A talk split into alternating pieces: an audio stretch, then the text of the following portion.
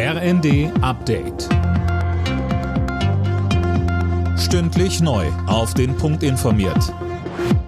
Ich bin Sönke Röhling. Guten Abend. Die EU-Staaten haben sich auf einen Gasnotfallplan für diesen Winter geeinigt. Grundsätzliches Ziel ist, 15 Prozent Gas einzusparen. Allerdings sieht der Kompromiss zahlreiche Ausnahmen vor. Erst gestern hatte Russland angekündigt, die Lieferungen über Nord Stream 1 weiter runterzufahren. Außenministerin Baerbock sagte bei ihrem Besuch in Prag. Die russische Führung führt ihren Krieg, das erleben wir jetzt auf brutale Art und Weise, hybrid und setzt eben auch Energie als Waffe ein. Deshalb ist es so wichtig, dass wir uns unabhängig machen von fossilen Lieferungen aus Russland. Die Ukraine hat aus Deutschland zugesagte mehrfach Raketenwerfer erhalten.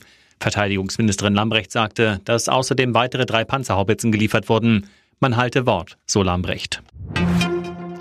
Kaufprämien für E-Autos sollen ab dem kommenden Jahr verringert werden. Die Ampelkoalition hat sich auf einen Kompromiss geeinigt, wie es aus Regierungskreisen heißt.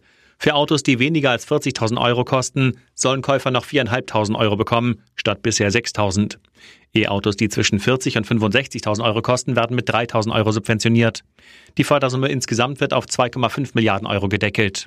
Für Hybridautos fällt die Förderung ganz weg. In Hessen hat ein 17-Jähriger einen Linienbus geklaut und damit eine 150 Kilometer lange Spritztour gemacht. An einer Autobahnraststätte an der A7 stoppten Polizisten den Jugendlichen. Der Betreiber des Busunternehmens hatte den Bus als gestohlen gemeldet. Über einen eingebauten GPS-Sender wurde der Bus dann geortet.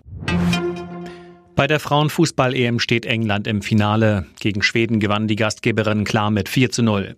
Im zweiten Halbfinale trifft die DFB-Auswahl auf Frankreich. Noch hat die Mannschaft von Bundestrainerin Martina Voss-Tecklenburg keinen einzigen Gegentreffer im Turnier kassiert. Alle Nachrichten auf rnd.de